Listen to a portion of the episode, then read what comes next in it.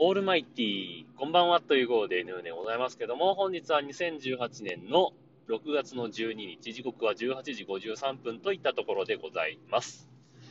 本日が締め切りとなっておりましたお題が、えー、一度は行ってみたい場所ということでお待ちしておりましたけども、今日ももう残念ながらありませんでしたので、これで締め切りということでね、えー、また最後に曲を1曲かけて終わりにしたいと思います。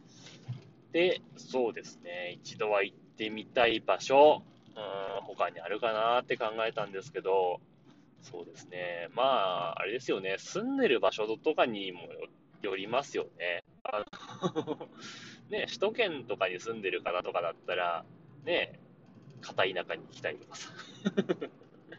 あるだろうし、逆に田舎者からすれば、ちょっと街に行ってみたいとかね、ありますからね。まあ、この辺住んでると、高いビルって言っても、ああ、せいぜい一番高いのが8階建てとか、それもだいぶ離れたところに行かないと8階建てないですけど。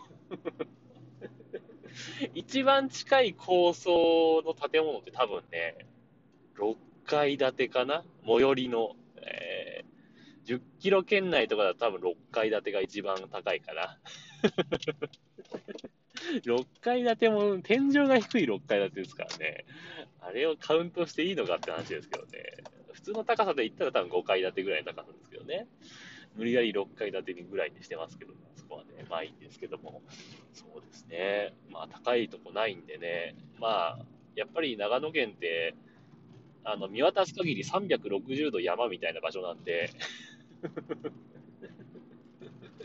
本当なんもないところはなんもないんですよね。だから、まあ、そういうのはいいと思う人もいれば、あんまりどうかなって思う人もいるし、普通の人もいるんでしょうけど、まあ、やっぱ住んでるとことちょっと変わったところに行きたいなっていうのは思うもんなんでしょうね。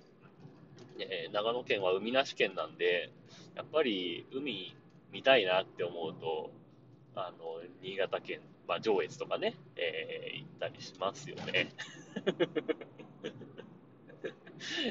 上越の海は長野県民の海らしいですからね。あまあ、もちろん、あのー、北の方は上越、えー、南の方はやっぱ静岡とか、えー、名古屋とかね、どっちの方に行くんでしょうけども。うん、まあ、長野県は縦に長いのでね、北と南で分かれるんでしょうけど、まあ、あの、そんな感じになってますからね、ってみたい。まあ、でもできれば自分は太平洋の方がいいかな。ほんと怖いんだよね、あの、日本海の海って黒いし、あの、何？ザッパーンっていうやつじゃないですか。なんかトラウマになるよね。にとっては普通のことなんでしょうけどね。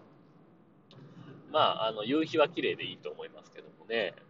やっぱり、あの、太平洋側にもともと住んでたんで、やっぱり太平洋の方が落ち着くなって思いますね。やっぱ海青いし。